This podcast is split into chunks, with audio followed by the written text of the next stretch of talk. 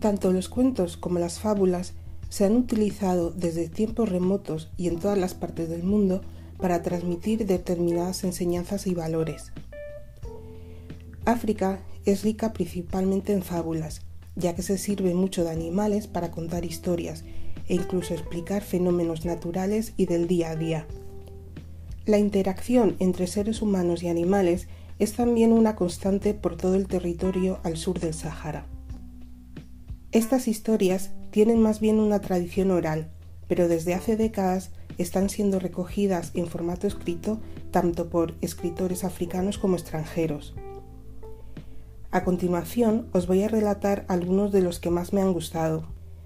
Algunos cuentos están tan extendidos que no se sabe dónde se originaron, por lo que no os podré decir de dónde son.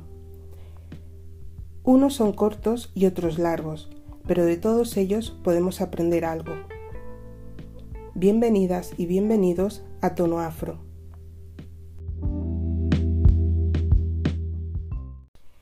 Este cuento, que nos llega desde Nigeria, se titula El Sol, la Luna y el Agua. Hace muchos años, cuando los animales hablaban y las cosas de este mundo no eran como son hoy, el Sol y la Luna vivían en la Tierra. Todas las tardes el sol y la luna iban a jugar a, la casa del agua, pero el agua no iba nunca a la casa del sol y la luna. ¿Por qué? ¿Por qué nunca vas a nuestra casa? le preguntó un día el sol. Y el agua le contestó Porque yo tengo muchos parientes, mi familia es muy grande, y a donde yo voy van todos ellos. Entonces el sol le dijo Pues voy a agrandar mi casa para que todos quepan. Muy bien, dijo el agua. Veremos. El sol se puso a trabajar. Le hizo un segundo piso a su casa y le preguntó a la luna ¿Estará bien así? Y la luna cantó No, no, no, no.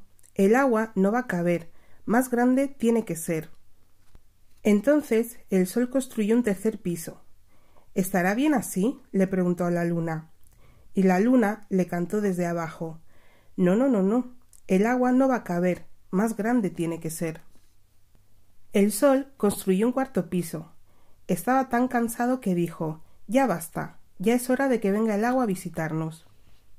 Al día siguiente llegó el agua y entró al jardín. Desde allí llamó al sol. ¿Puedo pasar? Y el sol dijo Sí, sí, sí, sí. Bienvenida, ¿cómo estás? Puedes pasar, puedes pasar. El agua entró entonces a la casa del sol y llenó el primer y el segundo piso con algas, pequeños peces, tortugas y corvinas. ¿Puedo seguir entrando con mi familia? preguntó el agua nuevamente. Por supuesto, dijo el sol, aunque estaba algo sorprendido, y cantó Sí, sí, sí, sí. Puedes seguir, puedes seguir. Es por aquí, es por aquí. El agua siguió entrando y llenó todo el tercer piso y el cuarto piso con grandes peces, ballenas y delfines, había tanta agua que el sol y la luna tuvieron que subir al techo de la casa. ¿Y ahora qué haremos? exclamó la luna. Tendremos que saltar, contestó el sol. Ay, ay, ay, dijo la luna. El sol y la luna dieron un salto tan grande que los llevó hasta el mismo cielo. El sol se fue hacia un lado y la luna hacia el otro. Desde entonces el sol y la luna están allí arriba en el cielo, y el agua se quedó acá abajo, en la tierra. Pero a veces, cuando cae la tarde, el sol se acuerda de su amiga el agua y baja a verla porque todavía tiene ganas de jugar con ella. El siguiente cuento se titula La reina habla pocú. Cuenta la leyenda que hace muchos, muchos años el imperio Asanti tuvo que entonar los cantos y los lamentos del luto, Tuvo que vestir los ropajes de la tristeza porque su rey había emprendido el camino hacia el país de sus ancestros. Se celebraron los largos funerales. Acudió gente de todos los rincones del reino. Resonaron los enormes tambores de ceremonia. Por fin, cuando el cuerpo del rey hubo sido enterrado y sobre la tumba hubo corrido ya la sangre de las víctimas que debía alimentar la tierra, llegó para los asantis la hora de las discusiones y las reyertas. El trono de Kumasi, la capital, estaba vacío y alguien tenía que ocupar el lugar del fallecido rey. Muchos deseaban ocupar su lugar, pues el poder es una presa siempre apetecible. Siempre hay cazadores dispuestos a perseguirla y a lograrla, aunque eso conlleve traiciones y muertes. Los candidatos eran muchos, aunque con el paso del tiempo, escuchando el sabio parecer de los ancianos, tras conversaciones y pactos, los asantis quedaron divididos en dos bandos. Uno de ellos decidió apoyar las aspiraciones de una hermosa princesa, una princesa que había rechazado a numerosos pretendientes antes de que un valiente guerrero supiera ganarse su voluntad y le diese un hermoso hijo varón. Ablapocú, que ese era el nombre de la princesa, quiso hacer valer sus derechos al trono, pues era sobrina nieta de Osei Tutu, el mayor de los reyes asantis. Pero sus partidarios fueron traicionados y cierta noche Ablapocú supo que tenía que huir que la muerte les rondaba a ella y a los suyos si seguían en Kumasi. Aprovecharon pues la oscuridad recogiendo a toda prisa sus enseres domésticos y las riquezas que pudieron llevar consigo. Tomaron los taburetes rituales, los brazaletes y los colgantes de oro, pues los asanti eran y son magníficos orfebres.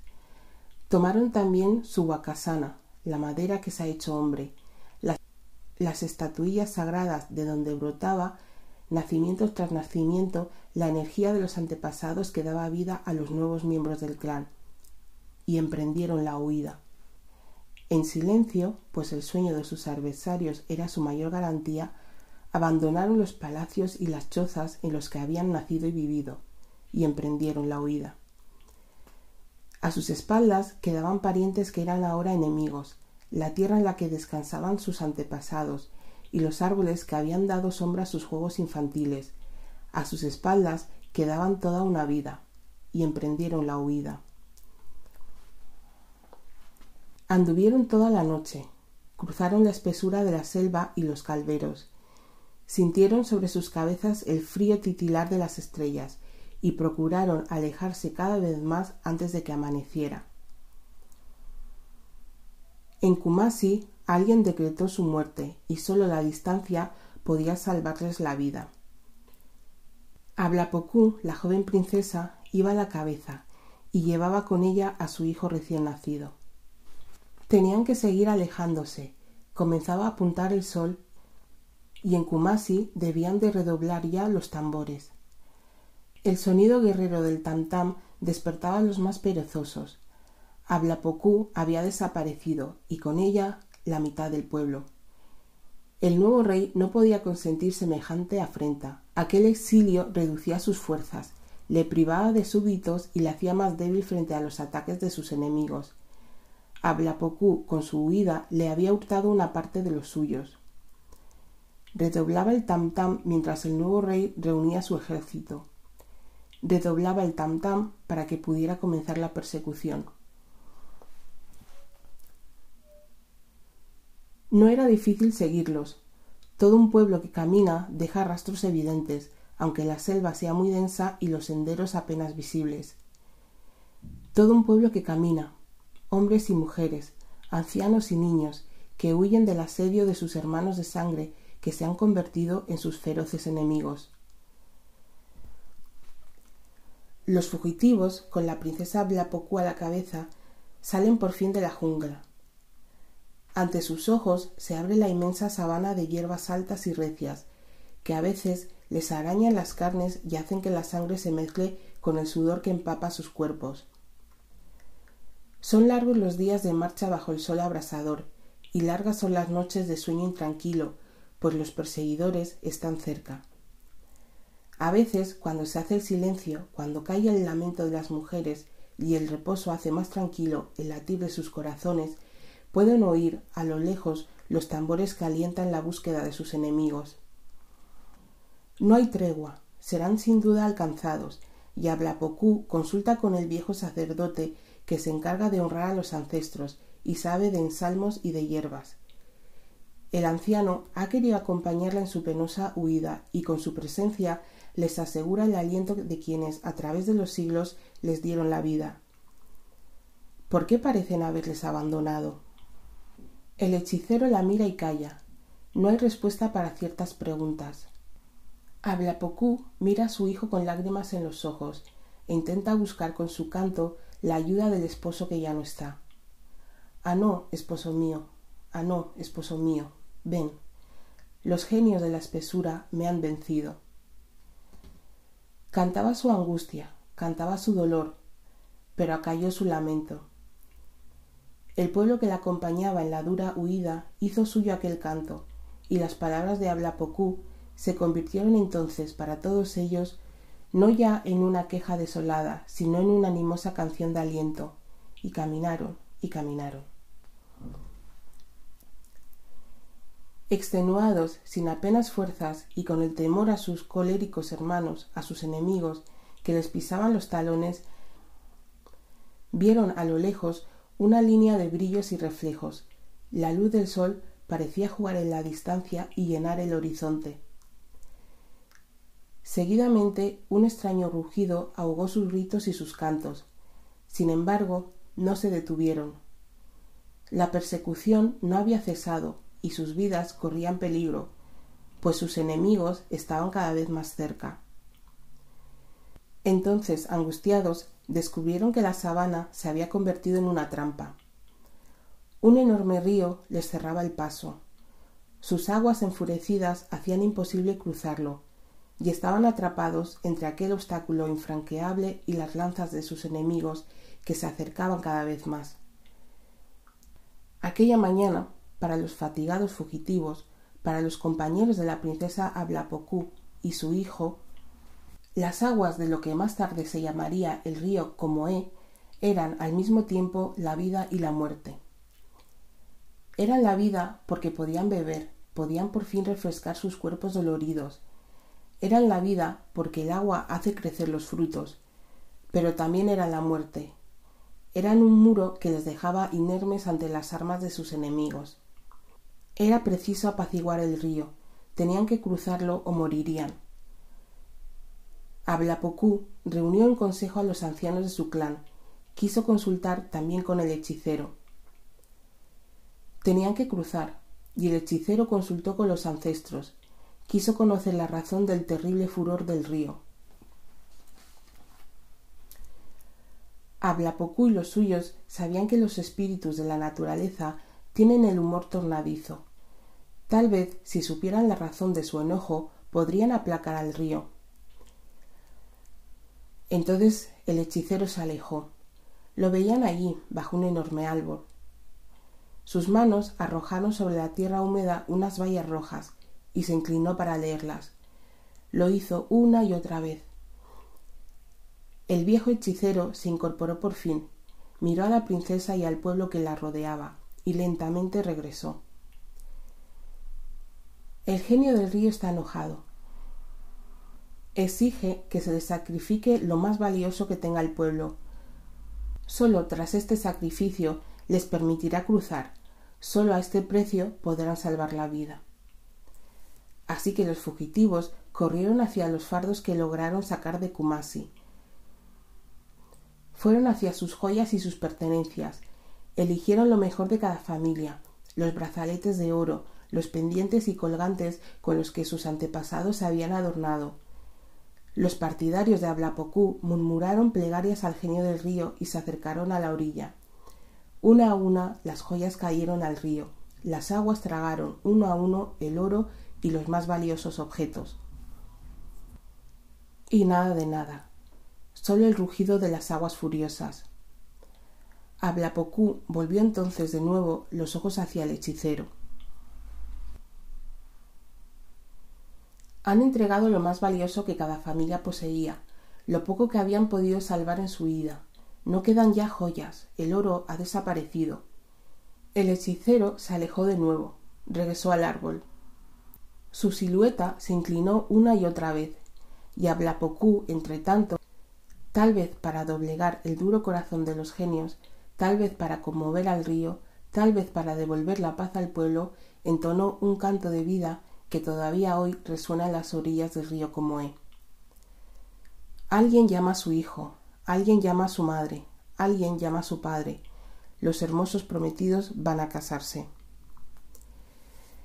Pero el hechicero regresó, y en sus ojos despavoridos, Ablapocú supo leer que bajo las enormes ramas de la ceiba el hombre había descubierto por fin la exigencia del río.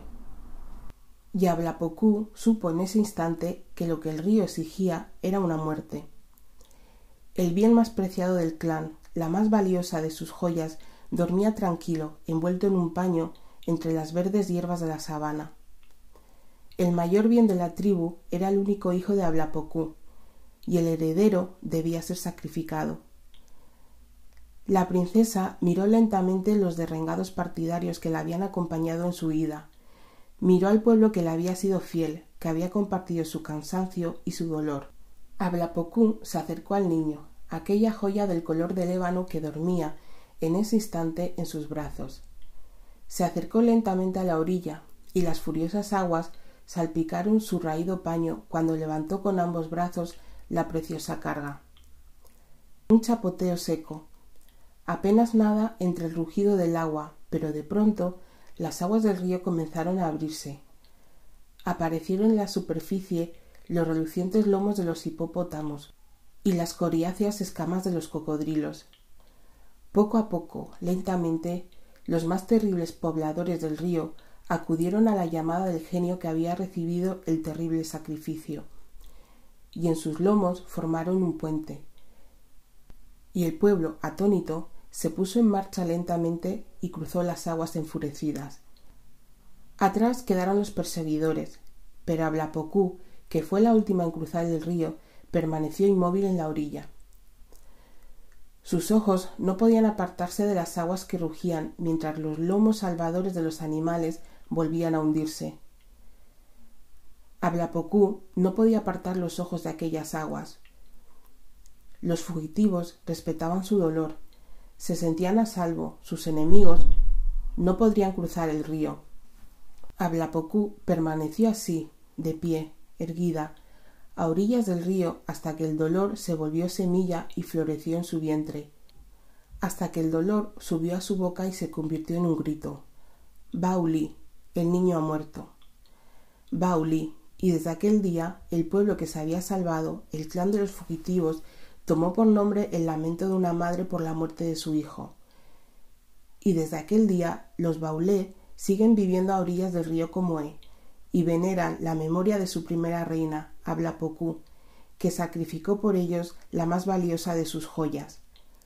Todavía hoy, en lo que conocemos como Costa de Marfil, los baulé son un pueblo numeroso y respetado que se aferra a sus creencias ancestrales y cuentan a sus hijos al anochecer las antiguas leyendas.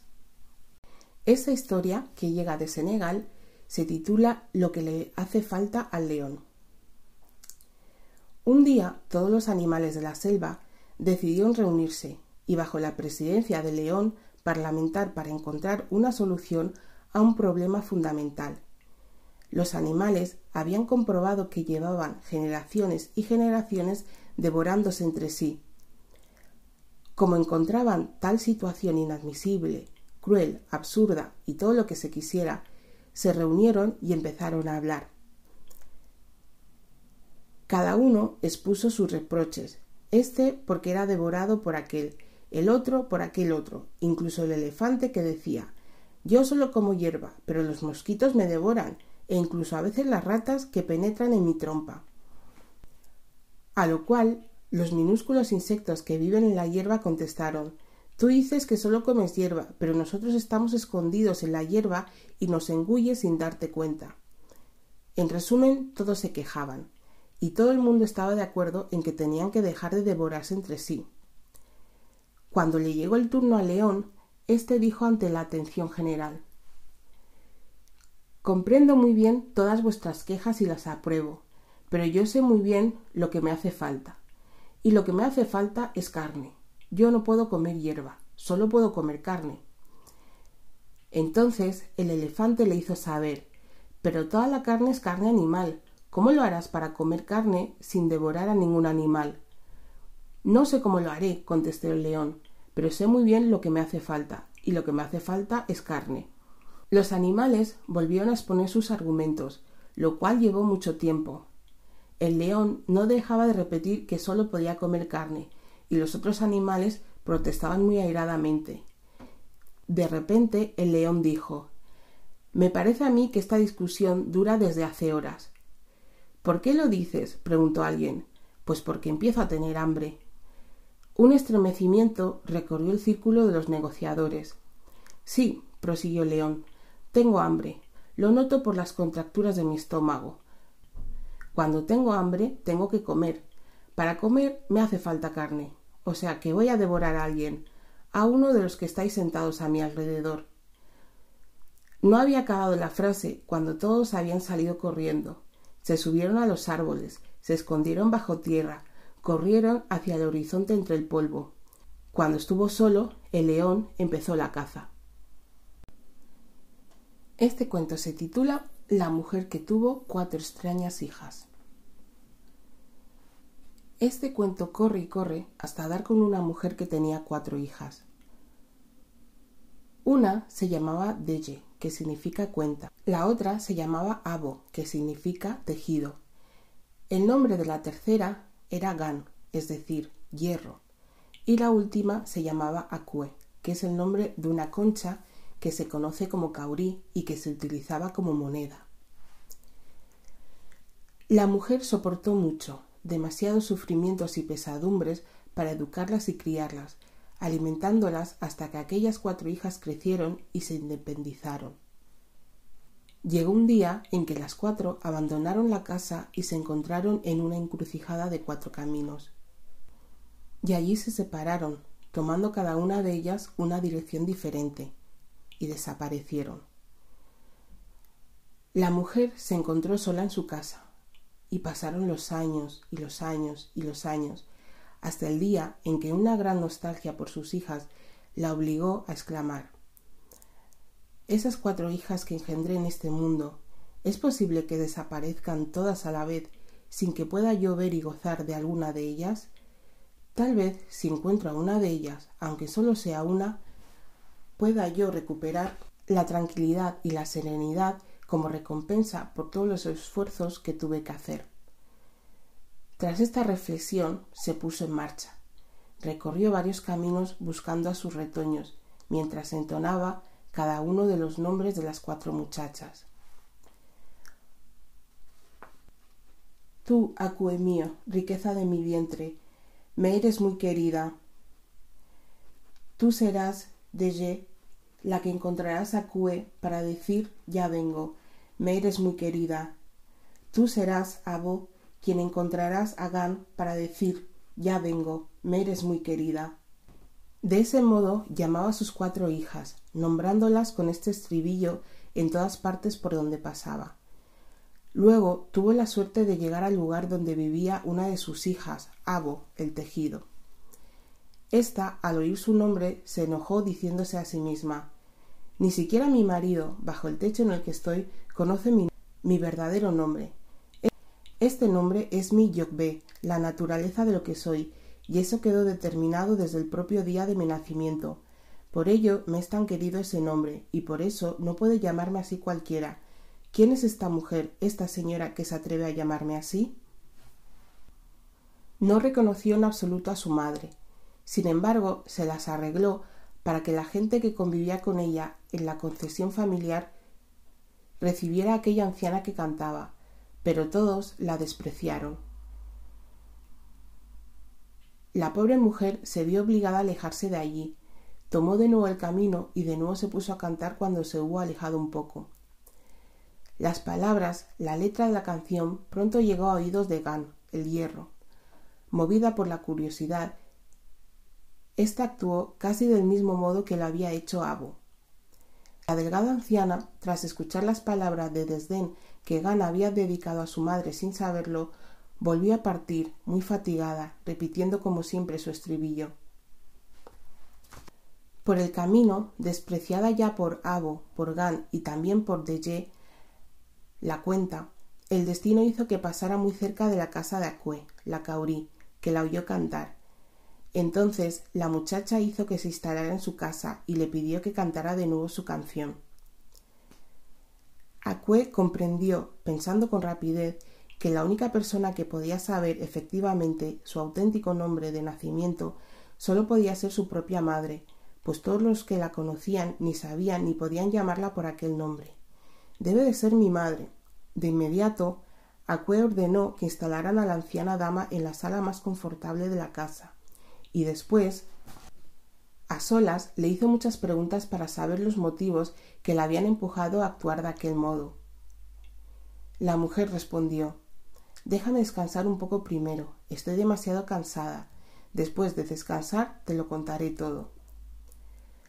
La anciana recuperó sus fuerzas y Acuel la ayudó a asearse, la vistió, la peinó y ordenó que le sirvieran buena comida. Acue fue la que hizo todo aquello. Ella tenía con la anciana todas aquellas atenciones. Entonces la anciana contó a Acue que antes de hablarle de los motivos de su canción y de su descuidado aspecto, era preciso encontrar a sus otras hijas para que pudiera tenerlas a su lado. Acue se apresuró a reunir a sus tres hermanas, y una vez estuvieron allí, la anciana les dijo Larga ha sido vuestra ausencia, y por ello me vi obligada a componer y entonar esta canción, para que pudieseis reconocerme como la madre que para vosotras soy. Pero me encontré con Abo y me maltrató, Di con Gan también me maltrató. Llegué hasta Ye que me despreció. Pero tú, Acue, no me has maltratado. Has tenido conmigo muchas atenciones. Fueron las otras tres las que me maltrataron. Puesto que no me has maltratado y me has cuidado bien, conservarás por siempre tu nombre. Lo mantendrás y siempre te llamarán así. Los hombres te buscarán hasta perder por ti la cabeza. Los hombres te buscarán hasta llorar por ti. Los hombres te buscarán hasta no poder ya conciliar el sueño. Hablarán de ti por el camino, despertarán en la profunda oscuridad de la noche para buscarte. Te convertirás tú, Acue, el dinero, en el centro de su vida. Por esta razón, la riqueza, el dinero, se ha convertido en algo tan querido y tan valioso que no existe en esta tierra un solo individuo que no vaya en su busca. Se lo debemos, pues, a aquella mujer y a sus cuatro hijas. Este cuento se titula El hombre que buscaba a su igual y procede de la tradición malinqué. Un hombre, muy orgulloso de su fuerza, cogió un toro de tres años, lo colocó debajo de su gorro y partió en busca de su igual en el mundo. Cuando llegaba a algún sitio gritaba Busco a mi igual. ¿Tu igual? Sí, busco a un hombre capaz de meter a un toro de tres años en su gorro Aquí no está tu igual, le contestaban. Así recorrió setenta y siete pueblos sin encontrar a su igual. En el pueblo número setenta y ocho encontró a una anciana majando. Él le dijo que buscaba a su igual. Mis tres hijos están en la selva, le dijo, dijo la mujer de avanzada edad. Espérales, no tardarán, pero no hables de tu igual en su presencia. Se sentó y esperó. La vieja daba unos golpes de mortero terribles, que hacían que él se sobresaltase y se encogiera contra la pared. De repente vio un enorme torbellino de polvo que se dirigía hacia el pueblo. ¿Qué es ese torbellino? preguntó. Es el polvo de los pies de mis hijos, contestó la vieja. Ya llegan. Cuando los tres hijos llegaron, la vieja le dijo al forastero que fuese a recibirlos, pero el mayor le dijo Dirígete a mis hermanos. Y el segundo le dijo Dirígete a mi hermano pequeño. El hermano pequeño sostenía en la mano uno de sus zapatos. Al ver al que le daba la bienvenida, le dio el zapato. El zapato aplastó al hombre que llevaba en la cabeza un toro de tres años. Se asfixiaba, no podía levantarse. Los otros tres se sentaron y preguntaron a su madre ¿Quién es este niño que ha venido a recibirnos? Le he dado mi zapato, dijo el más joven, y ya no le oigo. Corre a quitarle el zapato de encima, dijo la madre, si no vas a matar al hijo de otra mujer. El más joven de los hermanos levantó el zapato. El hombre que buscaba a su igual se irguió y se acercó con su toro de tres años. La hora de la cena se acercaba.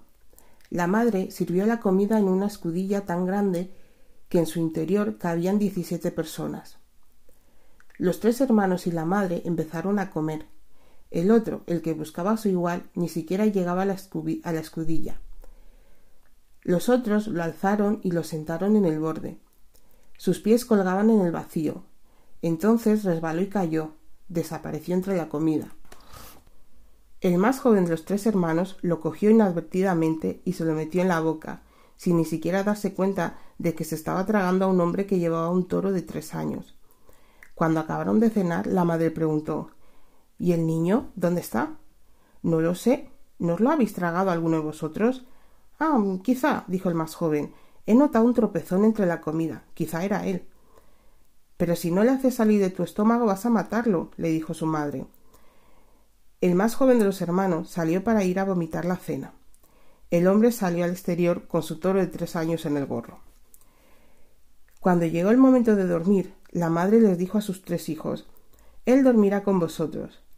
El hombre se acostó con ellos, con su toro de tres años, pero cada vez que uno de los hermanos expiraba, el hombre era atraído con violencia hacia su nariz, y cuando expiraba se veía arrojado brutalmente contra la pared.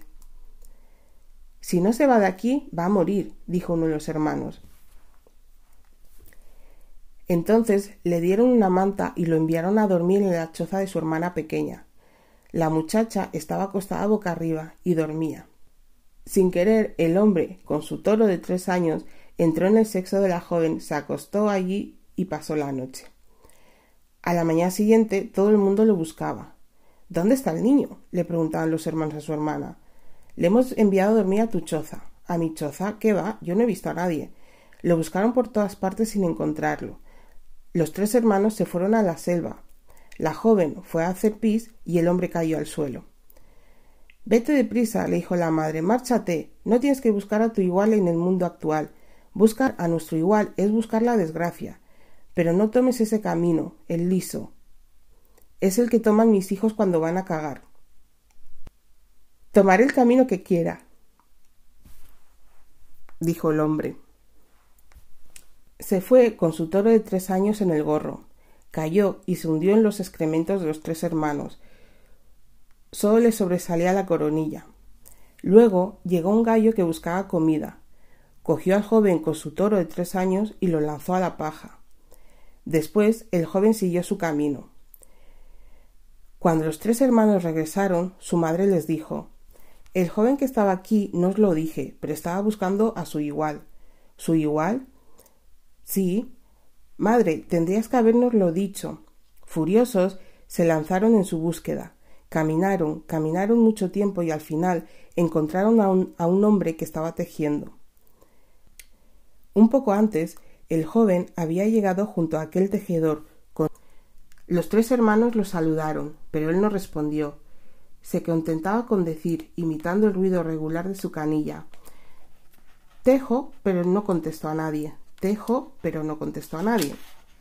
Uno de los tres hermanos se acercó amenazante. ¿Qué me pica? gritó el tejedor. Hay mosquitos muy grandes por aquí. Cuando el segundo hermano se acercó, el tejedor dijo Hay muchas moscas sese por aquí. Alargó la mano, cogió la ceiba sobre la que estaba sentado, en medio de la plaza del pueblo, la arrancó de raíz, la hizo girar por encima de su cabeza y la lanzó. La ceiba voló por los aires y cayó en el río. Un sapo se la tragó, con ramas y todo. Los tres hermanos renunciaron a encontrar al joven con su toro de tres años. Regresaron junto a su madre, que les dijo Seas quien seas, estás en medio. Hay personas delante de ti y hay personas detrás de ti. Este cuento se titula El anciano y el niño. Un día un niño se perdió en un bosque oscuro y plagado de bestias feroces. Al caer la noche encontró a un anciano que también parecía perdido y que le propuso buscar el camino de salida juntos. El niño, que temblaba de miedo y cansancio, le dio la mano al anciano. Caminaron un trecho sin llegar a salir de una inextricable maraña de troncos, ramas, lianas y hierbas altas y decidieron, porque los dos estaban agotados, pararse a pasar la noche. El anciano llevaba un poco de comida que compartió con el niño. Entonces, a pesar de los gritos de las bestias que cazaban en la oscuridad, se durmieron. Por la mañana, al ponerse en marcha, el anciano le preguntó al niño el nombre de su pueblo. Resultó que el anciano lo conocía muy bien. Allí me dirijo yo también, dijo. El anciano levantó la mirada hacia el sol que se vislumbraba en un agujerito y escogió una dirección. El niño le cogió la mano y se fue con él. Se preguntaba quién podía ser aquel hombre que decía ser de su mismo pueblo. El niño no lo conocía, y sin embargo, en su andar, en sus gestos e incluso en los rotos acentos de su vieja voz encontraba algo familiar. En el transcurso de aquella jornada en la que comieron frutos y algunos caracoles crudos, el anciano pareció tomar al niño bajo su protección. Le evitó caminar por peligrosas ciénagas, lo apartó de un árbol donde había una serpiente bastante grande. A medida que avanzaban, el niño se sentía presa de un sentimiento extraño y opresor. El anciano hablaba poco y raramente volvía el rostro hacia el niño. ¿Estás seguro de que vamos por el camino correcto? preguntó el niño de madrugada. El anciano le contestó Sí, es imposible que me equivoque. ¿Cómo puede ser que no te conozca? prosiguió el niño. ¿Cómo te llamas? Me conoces, contestó el anciano. Me conoces, pero me has olvidado. Caminaron con muchas dificultades por la tupida vegetación durante la mayor parte del día. El niño se sobresaltaba con cada rama rota, con cada grito de pájaro, con cada picada de insecto. Pero el anciano, a pesar de avanzar muy lentamente, a causa, sin duda, de su avanzada edad, apaciguaba los miedos del niño, nunca le soltaba la mano, y de vez en cuando le daba comida y bebida. ¿Estás seguro de que vamos por el buen camino? preguntó el niño hacia el mediodía. Sí, es imposible que me equivoque. A pesar de la seguridad del anciano, que en efecto parecía conocer el camino, el sentimiento de opresión persistía. El niño no reconocía ninguna forma, ningún olor del bosque. Todo le parecía inquietante y nuevo. Incluso las horas del día no le parecían las de costumbre. Hasta el cansancio que sentía su frágil cuerpo le parecía una especie de nuevo cansancio que hasta entonces nunca había conocido. Cuando le pareció que ya era bien entrada la tarde, el niño preguntó por tercera vez ¿Estás seguro de que vamos por el buen camino? Sí, contestó el anciano. Es imposible que me equivoque. Un instante después, los árboles, como para darle la razón al anciano, se entreabrieron y apareció un claro. He aquí el pueblo, dijo el anciano. Hemos llegado. El anciano y el niño avanzaron por el claro donde se alzaban las casas del pueblo. El niño reconoció inmediatamente el pueblo, que era el suyo, vio que hombres y mujeres se acercaban a saludar al anciano, primero con miramientos, luego con alegría, como alguien al que hace tiempo no se ve, un amigo al que se creía perdido. Algo curioso, nadie parecía reconocer al niño, y el niño tampoco reconocía a nadie. Vio la casa de donde había partido el día anterior, la reconoció, pero no pudo reconocer a los que entonces la habitaban. ¿Qué había pasado? Intentó preguntar a unos niños que encontró. Quiso preguntar dónde estaba su madre, su padre, toda su familia, pero nadie parecía oír su voz. Nadie le prestaba la más mínima atención. Intentó agarrar por la pierna a una mujer que pasaba, pero no pudo cogérsela. Su mano parecía haber atravesado el aire. Al darse la vuelta bruscamente, de pie en medio del claro, vio que su cuerpo, al contrario de los otros que se movían a su alrededor, no proyectaba ninguna sombra en el suelo. Sin saber por qué, se asustó. Gritó, pero nadie se movió. La mayoría de los habitantes del pueblo, sentados alrededor del anciano, parecían escuchar cómo éste les contaba un viaje. El niño corrió hasta allí y saltó en medio del grupo. Quiso interrumpir el relato, hablar, pero ni siquiera perturbó el aire cálido y tranquilo del final del día. Ni siquiera conseguía hacer temblar la hoja de un árbol o aplastar bajo sus pies una brizna de hierba. Corrió hasta una pequeña charca en la que solía mirarse. Se arrodilló y se inclinó encima del agua, pero solo vio agua. Aquel espejo, que él conocía bien, ya no le devolvía su imagen. Entonces sintió que el anciano se acercaba y se arrodillaba a su lado. Vio aparecer en el agua, en el lugar exacto donde debería haber estado la suya, la imagen del anciano. El anciano metió las manos en el agua y se las pasó por su cansado rostro. En aquel momento una anciana, que podía ser una de sus mujeres, fue junto a él y se puso a lavarle la coronilla, los hombros y el cuello. El niño observaba aquella escena. Sentía en su interior cada vez más ganas de dormir. Sin duda, se dijo en medio del sopor que le envolvía, hay que atribuir este deseo de dormir a mi larga caminata por el bosque. Mañana todo estará más claro. Antes de perder la conciencia, oyó a la mujer de cabello blanco preguntarle al anciano ¿No has encontrado a nadie en el bosque? No, contestó el anciano, no he encontrado a nadie. El siguiente cuento fue recogido en Bokab, que es el barrio malayo de Ciudad del Cabo, en Sudáfrica y se titula La hija del sultán. El sultán Mahmud tenía un único hijo llamado Ali. Mahmud era viejo y presentía que no le quedaba mucho tiempo de vida. Así pues, llamó a Ali y le dijo Hijo mío, antes de morir, quiero que demuestres tener la sabiduría y el valor necesarios para sucederme. Llévate este dinero y tu caballo y vete por el mundo.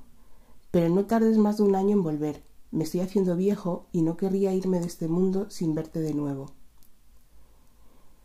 Alí apenas había dejado atrás el país de su padre cuando su caballo cayó enfermo y murió a los pocos días. Alí hubo de proseguir el viaje a pie, pero no le importó.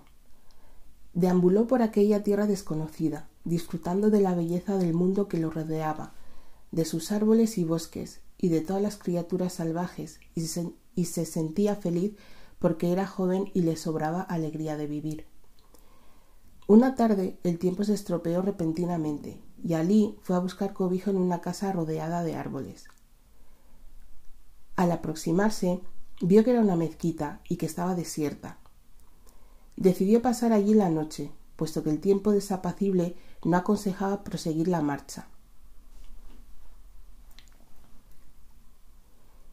En plena noche le despertaron unos golpes sordos, tan violentos que hacían temblar el suelo sobre el que se había tendido.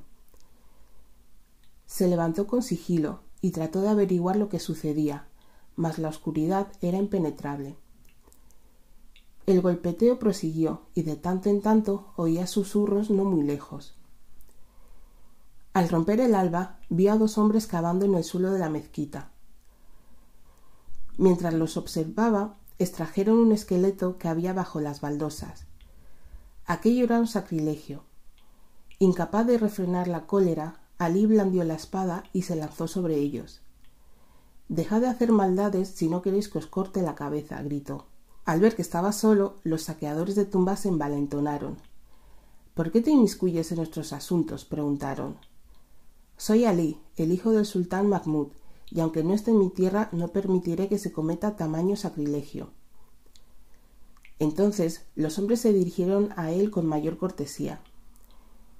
Puede que sea un sacrilegio, pero solo nos estamos vengando de lo que nos hizo este hombre. Nos debía mucho dinero y murió sin habérnoslo devuelto. ¿No es eso suficiente castigo? ¿Creéis que se sentirá en paz en el mundo de los espíritus cuando recuerde vuestro dinero? No, tal vez no, pero ¿qué ganamos nosotros con eso? rezongó uno de los hombres. Ese préstamo nos dejó en la pobreza, y es justo que le castiguemos. Al vengaros de este modo estáis poniendo en peligro vuestras propias almas, replicó Alí. Decidme, ¿cuántos debía este pobre hombre? Quinientas monedas. Os las devolveré en su nombre siempre y cuando prometáis colocar cuidadosamente los huesos en la sepultura y cerrarla herméticamente. Los acreedores aceptaron de muy buena gana, y Alí, al pagarles aquella suma de dinero, se quedó con la bolsa vacía. Al día siguiente, Alí caminaba por el campo cantando a voces. Aunque su caballo había muerto y tenía vacía la bolsa, se sentía feliz por haberle hecho un favor al difunto. En un momento dado, un desconocido le dio alcance y se puso a su lado. Qué raro, pensó Alí. Acabo de mirar hacia atrás y en el camino no había nadie. Pero el hombre tenía un rostro afable y agradó a Ali a primera vista. Salam aleikum, saludó el desconocido. Aleikum salam, respondió Ali. ¿Me permites caminar a tu lado? ¿Cómo no? ¿A dónde te diriges? A ningún sitio en particular. Me llamo Rajab y sencillamente me gustaría recorrer contigo un trecho del camino. Así pues, continuaron el viaje juntos hasta que llegaron a un monte negro como el carbón. ¿Qué negra es esta montaña? exclamó Ali. ¿Será un temporal? No, respondió Rajab. Ese es el color que tiene siempre. Es un monte muy particular, ¿sabes? Ten cuidado de no andar nunca solo por sus cercanías. Lo llaman la casa de la bruja. Cuando iban rodeando el monte, se toparon con una mujer cargada con un haz de leña. La mujer tropezó con una piedra y se torció la rodilla, quedando imposibilitada para andar. Pobre mujer, se compadeció Ali. ¿Cómo podríamos socorrerla? Rajab hundió la mano en su bolsillo y dijo Precisamente aquí tengo el ungüento que necesita. Frotó con él la rodilla de la mujer y la mejoría fue instantánea. ¿Cómo te puedo expresar mi gratitud? preguntó la mujer. No te voy a cobrar nada, dijo Rajab, pero si te parece bien, me llevaré esa braza de lechos. La mujer le entregó los helechos de muy buena gana. Luego recogió el haz de leña, se despidió de los dos amigos y siguió su camino. ¿Qué piensas hacer con esos helechos? preguntó Ali. Puede que nos vengan bien en algún momento, respondió Rajab. Al anochecer llegaron a una posada donde decidieron pasar la noche. Estaban sentados a la puerta, disfrutando de la brisa fresca de la montaña después de haber cenado, cuando se presentó un fakir y empezó a entretener a los huéspedes con sus trucos de magia. Era un fakir excepcional, pues movía sus marionetas de madera sin necesidad de usar hilos. Aún estaban los huéspedes contemplando el espectáculo cuando un perro pisoteó uno de los muñecos y le arrancó la cabeza. El mago, incapaz de reparar la marioneta mágica, montó en cólera. Se disponía a asestarle un mandoble al animal con su espada cuando Rajab lo detuvo con estas palabras. Deja en paz al perro, no sabe lo que hace. Mira, yo arreglaré también el muñeco que además de caminar será capaz de hablar. Dicho esto, sacó el frasquito de ungüento, untó un poco en el cuello y la cabeza de la marioneta y los pegó. Y en efecto, el muñeco arrancó a andar y a hablar por los codos, tanto que hasta el fakir sintió cierto miedo. ¿Qué te debo por esto? preguntó el fakir a Rajab. No te voy a cobrar nada, dijo Rajab, pero si tienes a bien darme esa espada, la aceptaré muy gustoso. ¿Qué pretendes hacer con la espada? le preguntó Ali cuando se pusieron en marcha la mañana siguiente.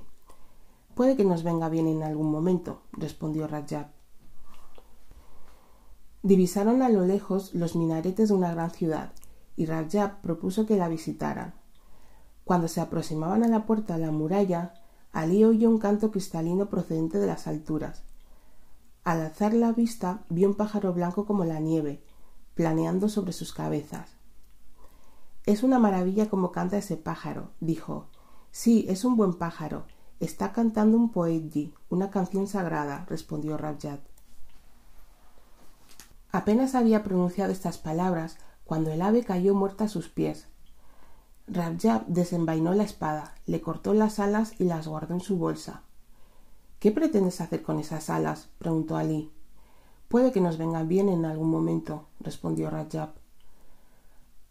Una bigarrada multitud se apiñaba en el mercado, haciendo reverencias a una hermosa y joven princesa que pasaba entre la muchedumbre a lomos de un corcel zaino. Todos se hacían lenguas de su belleza. ¿Quién es la mujer que va a caballo? preguntó Ali a uno de los mirones. Es la hija del sultán, la mujer más bella del reino, pero también la más cruel. Los aspirantes a su mano deben resolver un acertijo que les plantea, y si fallan, ordena que los maten. Me gusta la hija del sultán, le dijo Ali a Rajab. Será cruel, pero me ha robado el corazón. Mañana acudiré a palacio para tratar de resolver el acertijo. Como quieras, dijo Rajab. Entonces hoy nos acostaremos temprano. Tendrás que estar despejado para resolver la adivinanza. Antes de irse a la cama, Rajab untó un poco de ungüento en la frente de Ali. Te ayudará a dormir bien, le dijo. Tan pronto como dejó reposar la cabeza en la almohada, Ali se durmió profundamente. Rajab se levantó justo antes de la medianoche, se ató a los hombros las alas del pájaro, cogió con la mano derecha los helechos y salió volando por la ventana hacia el palacio del sultán. Se posó en el jardín y quedó a la espera, al cobijo de un árbol. Cuando el reloj dio las doce, la princesa salió volando por la ventana de su alcoba, con unas alas doradas a la espalda. Puso rumbo a una gruta de la casa de la bruja, sin advertir que tras ella iba volando Rajab. Por el camino, Rajab le dio unos golpecitos con el manojo de lechos, y ella no se molestó en averiguar qué pasaba porque creyó que estaban cayéndole gotas de lluvia en la espalda. La princesa llamó a la puerta de la gruta, que se abrió. La bruja estaba sentada junto a una hoguera, y todo tipo de siniestras criaturas pululaban alrededor y le trepaban por encima. ¿Qué deseas? preguntó la bruja. Hace ya tiempo que nadie acude a resolver mi acertijo. Muchos hombres querrían hacerlo, pero temen a la muerte. Estoy convencida de que no tardará en presentarse alguien y temo que la solución al viejo acertijo se haya difundido por ahí, ¿Quién sabe si no la habré revelado alguna vez hablando en sueños? Está bien, dijo la bruja. Cuando se presente algún candidato, le dirás que adivine en qué estás pensando. ¿Y en qué estaré pensando? Estarás pensando en tus guantes. La princesa emprendió el vuelo de regreso, y Rajab, que iba pisándole los talones, volvió a azotarla con los helechos. Luego regresó a dormir junto a Ali hasta la salida del sol. Cuando la princesa te pregunte en qué está pensando, respóndele que en sus guantes, instruyó Rabjab Ali cuando éste se disponía a salir hacia palacio. Cuando Ali se presentó a resolver el acertijo, la princesa casi deseó que acertase, porque aquel atractivo joven le gustó de inmediato. Pero cuando en efecto acertó, la muchacha disgustada se levantó de un salto y dijo Tendrás que venir para que te plantee otra adivinanza. No creas que vas a conquistarme tan fácilmente. Esa noche, Rabjab volvió a volar hacia el palacio a medianoche después de haber dejado a Ali profundamente dormido. Durante el vuelo hacia la gruta, fustigó a la princesa con, más fuerza, hasta dejarle marcados los hombros, pero ella no se detuvo. ¿Qué tal la adivinanza? preguntó la bruja. El joven la resolvió. ¿En serio? exclamó la bruja. Habrás de extremar la prudencia si no quieres que se convierta en tu marido. Dime un acertijo que no pueda resolver. Dile que adivine en qué estás pensando, dijo la bruja, y piensa en la corona de oro que llevarás en la cabeza. La princesa se apresuró a volver al palacio, y Rabjab la siguió sin cesar de fustigarla con los helechos.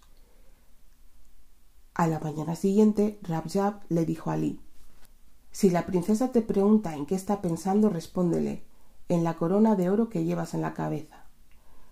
Alí encontró a la princesa sentada altivamente en un trono, junto a su padre. Esta vez, pensaba la muchacha, será incapaz de dar con la respuesta, y se enfadó mucho cuando él le leyó el pensamiento. Tendrás que venir otra vez, dijo. No te va a ser tan fácil. La condición era que adivinara un solo acertijo, respondió Alí, pero para no defraudarte, princesa, vendré una vez más. Esa noche Rabjah siguió nuevamente a la princesa en su vuelo y la azotó hasta que los hombros le sangraron y a duras penas pudo seguir volando. Tienes que decirme una adivinanza que nadie en el mundo sea capaz de acertar, le dijo la bruja. Muy bien, respondió la bruja. Piensa en mi cabeza, jamás lo adivinará. La princesa regresó volando y molida a golpes de lecho por Rajab se desplomó al llegar a su aposento. Nunca más iré a visitar a esa bruja, dijo, y rompió en pedazos las alas. Por su parte, Rajab regresó a la casa de la bruja y llamó a la puerta de la cueva. Adelante, dijo la bruja desde dentro, y, al ver que no entraba nadie, asomó la cabeza por la puerta.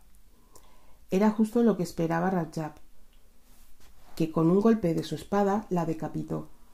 Guardó la cabeza en un saco y regresó volando a dormir junto a Ali. Llévate mi saco, le dijo Ali a la mañana siguiente. Cuando la princesa te pregunte en qué está pensando, enséñale lo que hay dentro del saco. La princesa aguardaba con inquietud, sentada junto a su padre. Le dolían mucho los hombros y ya estaba harta de tantas adivinanzas. ¿En qué estoy pensando? le preguntó Alí. Como Alí no respondía, el verdugo levantó el hacha en el aire y miró a la princesa.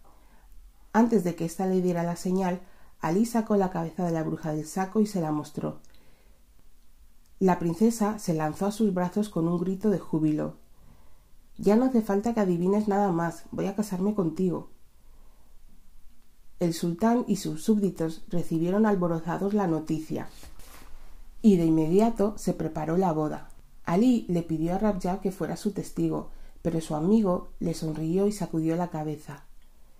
Cuando te instales a vivir en palacio con la princesa, yo ya estaré muy lejos de aquí, en mi lugar de reposo, dijo. Ahora que he saldado mi deuda, te puedo revelar mi identidad. ¿Quién eres entonces? ¿Y de qué deuda hablas? preguntó asombrado Alí. Soy el espíritu del hombre cuyos restos mortales protegiste. Adiós, amigo mío, no puedo permanecer más tiempo a tu lado. Y Rajab se desvaneció sin que Alí tuviera tiempo de decir ni una palabra. Alí regresó a casa de su padre y le contó todo lo que había sucedido. El sultán Mahmud le acompañó al país de la princesa para asistir a la boda. Luego entregó el trono a Alí y murió en paz. Este cuento se titula La tierra ladrona. Un hombre se fue de viaje. Antes de irse, enterró al pie de un árbol unas monedas de oro. Su cuñado, el hermano de su primera mujer, que le había observado en secreto, aprovechó su ausencia para robar las monedas de oro. A su regreso, el hombre buscó en vano las monedas de oro y se lamentó. La tierra te ha robado el oro, le dijo su cuñado. Tienes que presentar una queja contra la tierra. El hombre, que era conocido por su ingenuidad, convocó a la justicia de su pueblo, que se reunió alrededor del árbol. El juez, hombre de avanzada edad y muy perspicaz, hizo que el hombre y el cuñado le contasen lo sucedido. Entonces dijo Está bien, vamos a interrogar a la tierra. Y dirigiéndose a la tierra dijo ¿Has robado el oro de este hombre? Todas las personas del pueblo, reunidas en círculo alrededor del árbol, escuchaban atentamente, pero la tierra no contestó. El viejo juez repitió su pregunta Tierra, te lo pregunto, ¿has robado el oro de este hombre? La tierra permaneció en silencio. Entonces el viejo juez dijo Nadie sabía dónde estaba escondido este oro. El cuñado tiene razón. Solo la tierra puede ser culpable. Que traigan un látigo para hacerla hablar. Llevaron un látigo, y bajo la orden del juez, el hombre más fuerte del pueblo empezó a dar latigazos a la tierra, pero la tierra permaneció en silencio. Que le claven clavos en la carne, dijo el juez, que le traspasen, que la quemen, acabará por confesar. Llevaron clavos que clavaron en el suelo. Se hicieron fuegos alrededor del árbol, pero la tierra se negó a hablar. No entiendo, dijo entonces el juez. ¿Cómo puede resistir todos los malos tratos que le estamos infligiendo? Quizás no es culpable. Sí, estoy seguro de que es culpable, gritó el cuñado, quien sí no podía haber cogido el oro. Entonces el viejo juez, que desde el principio de aquel asunto sospechaba del cuñado, le dijo Si es culpable, hemos de tener la prueba. Veo que llevas un anillo de oro en tu dedo. Entierra tu mano en la tierra en el mismo sitio donde estaba escondido el oro y esperaremos hasta mañana. Veremos si la tierra te roba el anillo. El cuñado no pudo negarse a llevar a cabo aquella prueba, Dejó que los hombres del pueblo cavaran un hoyito en el que colocó la mano en la que llevaba el anillo. Se sentó en el suelo. Las personas del pueblo le cubrieron la mano con tierra y le dejaron solo toda la noche. Oyó aullar a las hienas entre los matorrales y la incomprensible agitación de los insectos. Al final se acabó durmiendo. Cuando se despertó, vio que todo el pueblo, rodeando al viejo juez, avanzaba hacia él. Este se arrodilló en el suelo muy cerca de la mano enterrada. Examinó con detenimiento la tierra y la hierba. Se levantó y dijo al cuñado Tenías razón. A mi parecer la tierra te ha robado el anillo. ¿Cómo lo sabes? preguntó el hombre. Lo sé, porque veo que ya no tienes mano, dijo el viejo juez. La tierra, al no poder sacarte el anillo, te ha arrancado toda la mano. ¿Que la tierra me ha arrancado la mano? Sí, dijo el anciano, y voy a darte una prueba. Que traigan una espada afilada. Le llevaron una espada afilada que brillaba a la luz del sol matinal. El viejo juez la cogió con fuerza y manteniéndose de pie junto al cuñado le dijo En mi juventud fui un buen espadachín. Todos los aquí presentes te lo pueden decir, y todavía me queda algo, a pesar de los ultrajes de la edad. He aquí lo que voy a hacer. Voy a dar un fuerte golpe con esta espada justo a ras del suelo, pero como tu puño ya ha sido cortado, como tu mano ha sido robada por la tierra mientras dormías, el filo de mi espada solo cortará el vacío y no sentirás nada. ¿Estás listo? Detente. gritó el cuñado al ver al anciano levantar su arma. Al decir aquella palabra, sacó la mano de la tierra y la tendió delante de él, como para protegerse. Todos los presentes vieron con claridad que el anillo seguía en su dedo y se echaron a reír. Un momento después, temblando todavía de emoción, confesó y le devolvió el oro al marido de su hermana. El anciano le dijo a la gente del pueblo antes de que se fuesen a trabajar a los campos. Un día a todos nos pondrán bajo tierra, como este hombre había puesto su oro. Pero nosotros no volveremos a salir. ¿Diremos que la tierra nos ha robado? La tierra no puede robar nada, porque todo viene de ella. Los hombres se roban entre sí hasta el día en que la tierra, a la que todo regresa, no distingue ni al ladrón, ni al robado, ni el objeto del robo. Este cuento se titula El final de un enigma. Un día, hace realmente mucho tiempo, el pene, la vagina y los testículos oyeron hablar de deliciosas frutas por las que se pirraban y que acababan de aparecer en un árbol concreto. Fueron hasta aquel árbol.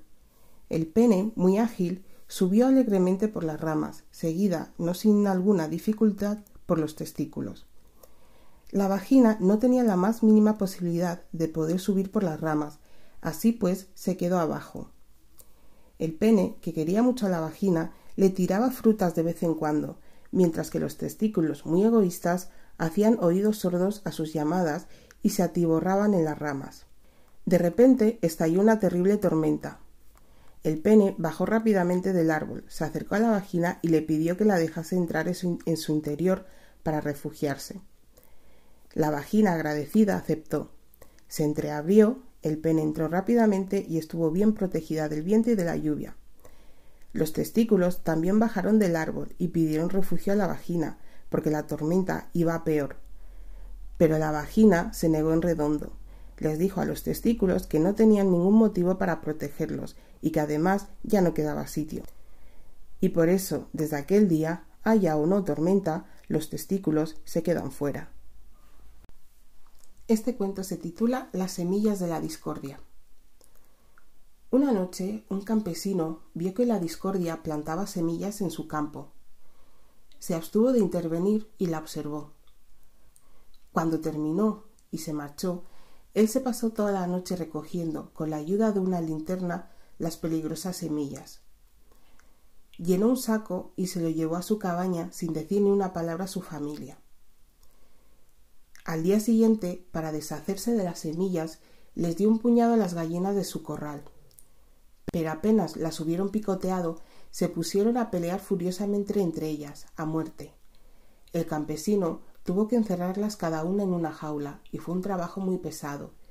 Tenía las manos y los brazos cubiertos de crueles picotazos. Buscando otra forma de desembarazarse de las semillas, tiró un puñado al río. Pero los peces, las anguilas e incluso los hipopótamos empezaron a despedazarse de inmediato, mientras olas enormes recorrían aquel río habitualmente apacible, tan enormes que una parte de la llanura quedó inundada. Entonces el campesino decidió quemar una parte de las semillas, pero el humo que salió del fuego se arremolinó en el aire como un violento tifón que devastó casi la mitad del pueblo. Otro día el campesino, que seguía sin saber qué hacer con aquellas semillas, tuvo la idea de triturar una parte y sin decirle de qué se trataba pedirle a su mujer que le preparase una torta. Se puso a comer aquella torta, pero apenas hubo tragado el primer bocado, la encontró mal cocida, demasiado salada y empezó a reprochársela a su mujer. Esta, que acababa de tragar el primer bocado de su trozo de torta, replicó gritando hecha una furia que ella había cocido la torta como de costumbre, y que si su marido la encontraba mal cocida y demasiado salada, aquello simplemente significaba que él era un imbécil, cosa que ella siempre había sospechado. El campesino le tiró un objeto a la cara. Ella gritó de dolor. Se lanzaron el uno contra el otro, a pesar de que sus hijos estaban delante, y fue necesaria la rápida intervención de sus vecinos para separarlos y, mantenerlos a distancia. Pasaron unas semanas. Poco a poco recobraron la calma, pero el campesino, que había perdido el sueño y la sonrisa, solo pensaba en las semillas que le quedaban. Pensó en viajar hasta algún país lejano para dejar las semillas en la esquina de una calle o echarlas en algún pozo desconocido. Sin embargo, como era un buen hombre, se decía que los países lejanos estaban sembrados de suficientes semillas de la discordia para necesitar las suyas. Incluso pensó en dirigirse hasta el mar para tirar su saco de semillas, pero temió crear una tempestad sin igual. Las buenas razones le hicieron renunciar a aquella idea. Además, ocupado con su campo como estaba, nunca encontraba tiempo para ausentarse. Cuando aparecieron los primeros brotes, vio con alegría que tendría una cosecha excepcional. En los campos vecinos, otros campesinos se apresuraban a arrancar las malas hierbas, pero él no tenía que hacer nada. La cosecha crecía, espléndida y sana, Todas las mañanas veía crecer su prosperidad. Se dejó ganar por la ociosidad, incluso aprovechó para visitar a unos primos que vivían a dos o tres días de camino. A su regreso, las lamentaciones de su mujer y sus hijos le dieron la bienvenida. En pocas horas, una bandada de aves migratorias había devastado su campo. No quedaba ni un solo brote.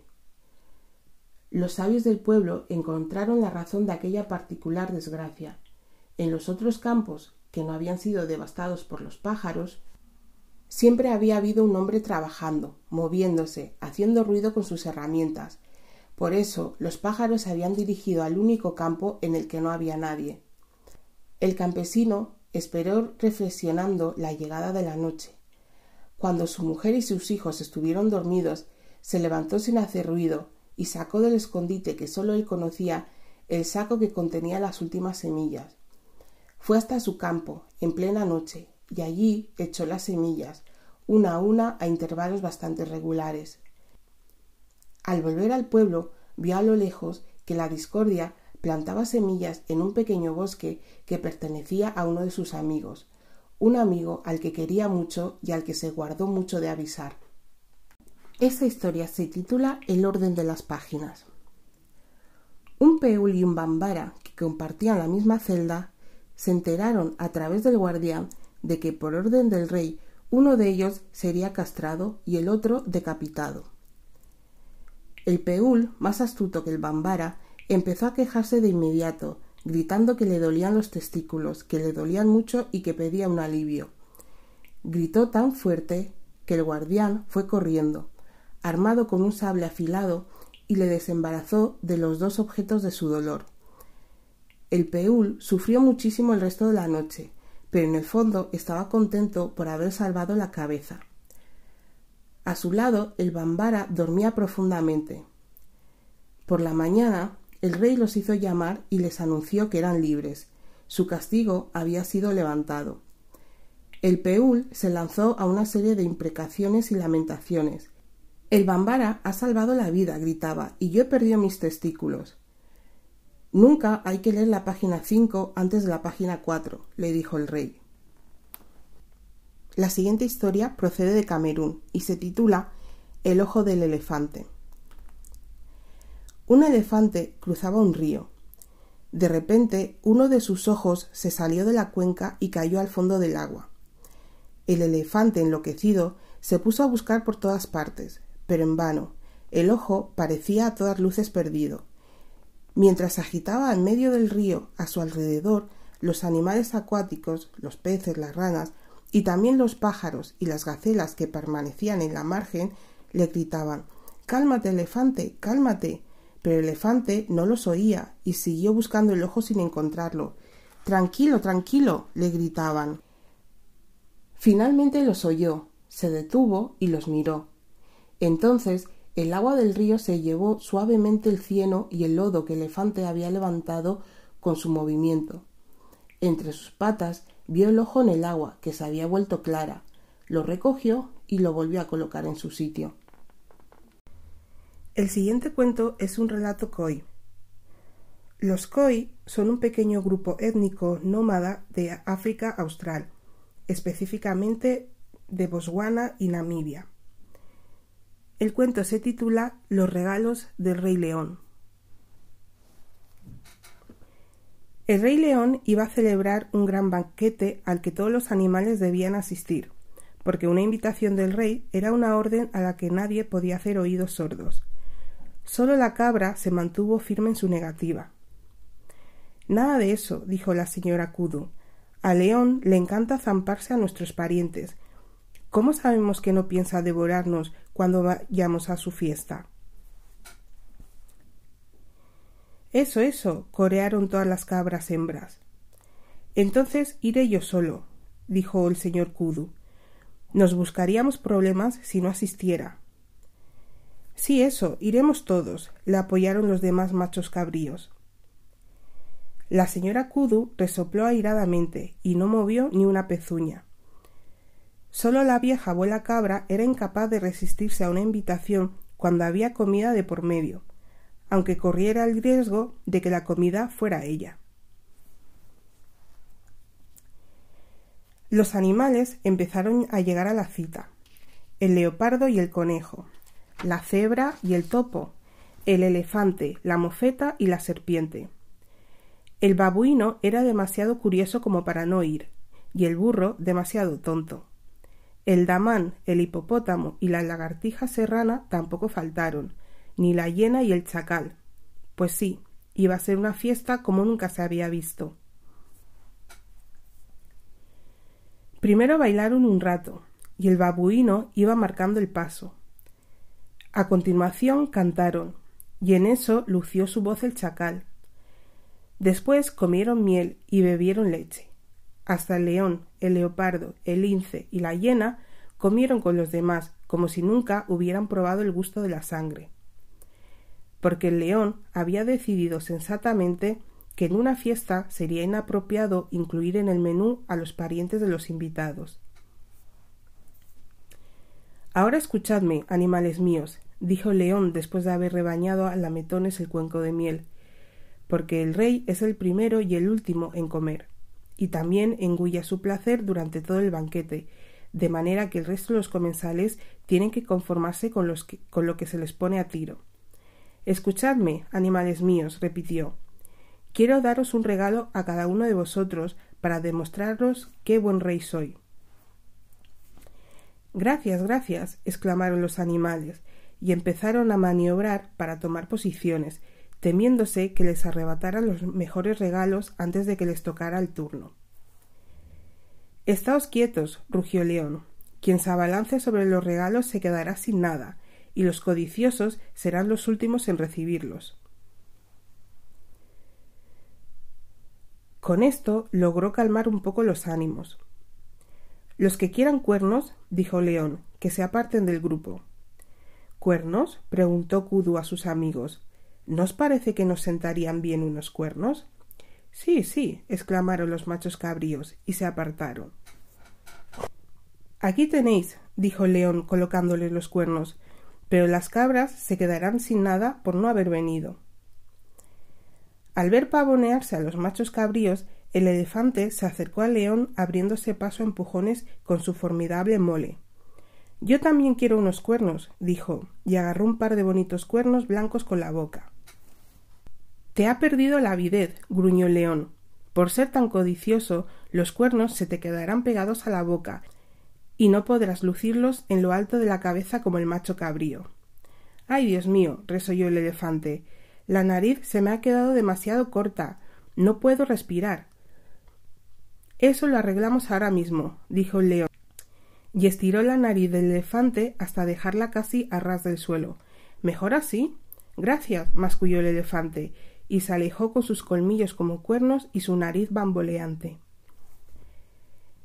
Pero volvía a oírse alboroto en el montón de cuernos. Esta vez era el rinoceronte quien andaba revolviéndolo. Así que esas tenemos, ¿eh? dijo León. Pues ya que te gusta tanto meter las narices en todas partes, llevarás los cuernos pegados a la nariz.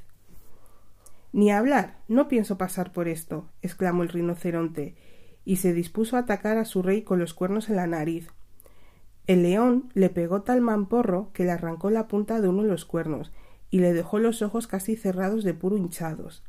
Por eso, hasta el día de hoy, el rinoceronte tiene muy mala vista y un par de cuernos desiguales. El león se dirigió hacia el siguiente montón. Aquí tenemos hermosos pares de orejas, dijo. Los animales son en esto como los niños, solo oyen lo que les interesa y no quieren que el oído les mejore. Como León ya tenía dos pares de largas orejas en las zarpas y no pensaba soltarlas porque para algo él era el rey, dijo adjudicadas y se las colocó a los dos animales que tenía más a mano, que eran el burro y el conejo, y encima tuvieron que darle las gracias. ¿Quién quiere bonitas prendas de vestir? preguntó el león. Esto provocó un auténtico tumulto. Los animales, que son muy dados a presumir, casi vuelven loco al león, cada cual quería destacar más que su vecino. El leopardo consiguió un traje de lunares. La cebra se vistió con una chaqueta de rayas. Después el caballo y la vaca se pusieron a dar una larga explicación. Nosotros trabajamos en la granja, dijo el caballo. Y todos los días tenemos que presentarnos bien vestidos, añadió la vaca. Un solo traje no nos basta, concluyó el caballo. Lo último que queremos es que el granjero se ría de sus animales, apostilló la vaca. Está bien, está bien, dijo León, porque le gustaba la manera de contonearse del caballo y la voz de la vaca era tan dulce como para ablandar el corazón de un rey. El caballo fue el primero. Decir que lo que recibió era bonito se queda corto. Le dieron un traje moteado de gris y otro de color castaño, uno marrón oscuro, otro blanco como la nieve, y otro negro como la noche. Muchas gracias, dijo el caballo, y se marchó a paso largo. Con el tiempo se hartó de tanto vestirse y desvestirse, y dividió las prendas entre sus hijos. Por eso, hasta el día de hoy, cada caballo tiene un solo traje y todos los caballos son diferentes. La vaca recibió un vestido de colores, una chaqueta roja y un traje de domingo negro. Más adelante se los regaló a sus hijos igual que el caballo. Aún estaba el león ocupado con la vaca cuando surgió un alarido de entre la multitud. Era la jirafa. ¡Eh! ¿Y yo qué? No le des todo lo mejor al caballo y a la vaca. ¡Qué maleducada! se quejó León. ¿Cómo te atreves a gritar a tu rey? Nunca más volverás a hablar. Y fue así como la jirafa perdió la voz. Solo para demostrar a los animales que a él no había quien le apremiara, el león volvió a acercarse a paso lento al montón de cuernos y escogió un par para la vaca, a juego con la vestimenta que le había dado. Muchas gracias, dijo la vaca, y se alejó cargada con sus regalos. Aún sin poder hablar, la jirafa daba muestras de tal decaimiento que León se, se compadeció de ella. Aquí tengo para ti un traje de lo más especial, dijo el rey, y además un par de cuernos como complemento. La jirafa se puso el traje y los cuernos, y pareció animarse. El león la miró de arriba abajo. También te voy a dar un cuello muy largo para que divises a tus enemigos desde lejos, dijo el león, y unas patas largas para que escapes corriendo. La jirafa se puso muy contenta y se alejó a trotes satisfecha. Cuando el león se disponía a volver sobre sus pasos, algo se movió entre sus zarpas. ¡Ay! gritó y pegó un salto antes de que el culpable tuviera tiempo de retirarse, por lo cual al caer lo aplastó. Era la lagartija serrana, que salió arrastrándose debajo de las zarpas del león con la cabeza magullada y amoratada. Como ha sido culpa tuya, dijo León, te vas a quedar para siempre con la cabeza morada. El león se estaba impacientando porque el sol iba a hundirse ya por el horizonte y su estómago comenzaba a rugir. Y es que en realidad la leche y la miel no son una dieta adecuada para el rey de las bestias. Así que a partir de ese momento los animales tuvieron que conformarse con lo que les tocaba en suerte. El babuino recibió una cola en forma de hoz, el damán y el topo sendas colas largas y finas. Como no les gustaron, fueron a enterrarlas en secreto y se quedaron sin nada. El macho cabrío fue adornado con una barba, y antes de darse cuenta de lo que estaba pasando, a la abuela cabra también le plantaron una. Los animales se rieron entre dientes, pero el león seguía metiéndoles prisa. El siguiente, el siguiente, decía a voces. Al hipopótamo le encasquetaron cuatro dientes gigantes, y la serpiente recibió por equivocación la cabeza de remedios herbales que el león le había robado a un cazador. Ni corta ni perezosa se echó el brebaje al completo de golpe. El líquido empezó a fermentar y ella quiso escupirlo. Después se convirtió en veneno y le dieron ganas de morder. Que le corten las patas, gritó el rey león. Pero no sirvió de nada. Llegada a ese punto, la serpiente estaba tan trastornada que se marchó reptando sobre la tripa. Todavía hoy muerde todo lo que se le pone por delante y su veneno es más peligroso que nunca. Por su parte, la mofeta recibió el frasquito de perfume de la esposa del león y se vertió encima hasta la última gota. Válgame el cielo, pues sí que olía fuerte, sí. Los animales se taparon la nariz, arramblaron con lo que pudieron cuernos, pezuñas y airosas colas y pusieron pies en polvorosa. ¿Y nosotros qué? gimotearon la hiena y el chacal, que seguían sin nada porque eran demasiado exigentes.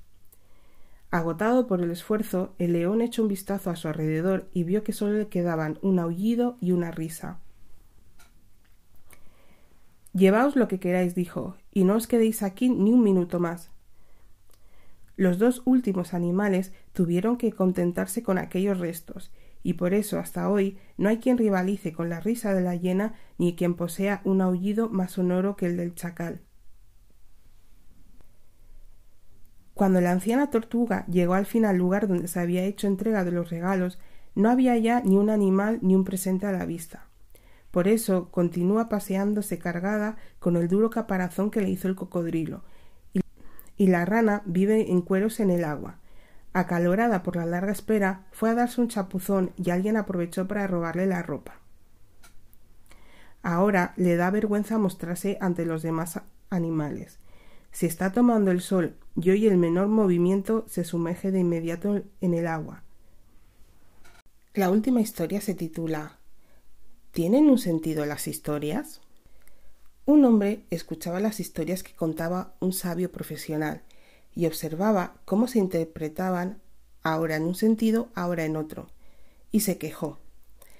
En tal caso, ¿para qué explicar las historias? El narrador le contestó pero si es eso lo que les da valor, ¿qué importancia le darías tú a una taza en la que solo se pudiese beber agua, a un plato en el que solo se pudiese comer carne? Y añado, escúchame bien, una taza y un plato tienen una capacidad limitada. ¿Qué decir entonces del lenguaje que parece tener que proporcionarnos una comida más abundante, más rica y más variada? Cayó un instante y añadió la verdadera pregunta no es cuál es el sentido de esta historia, de cuántas formas puedo interpretarla. ¿Puede tener un único significado? La pregunta es, ¿puede este individuo al que me dirijo sacar provecho de lo que le voy a contar?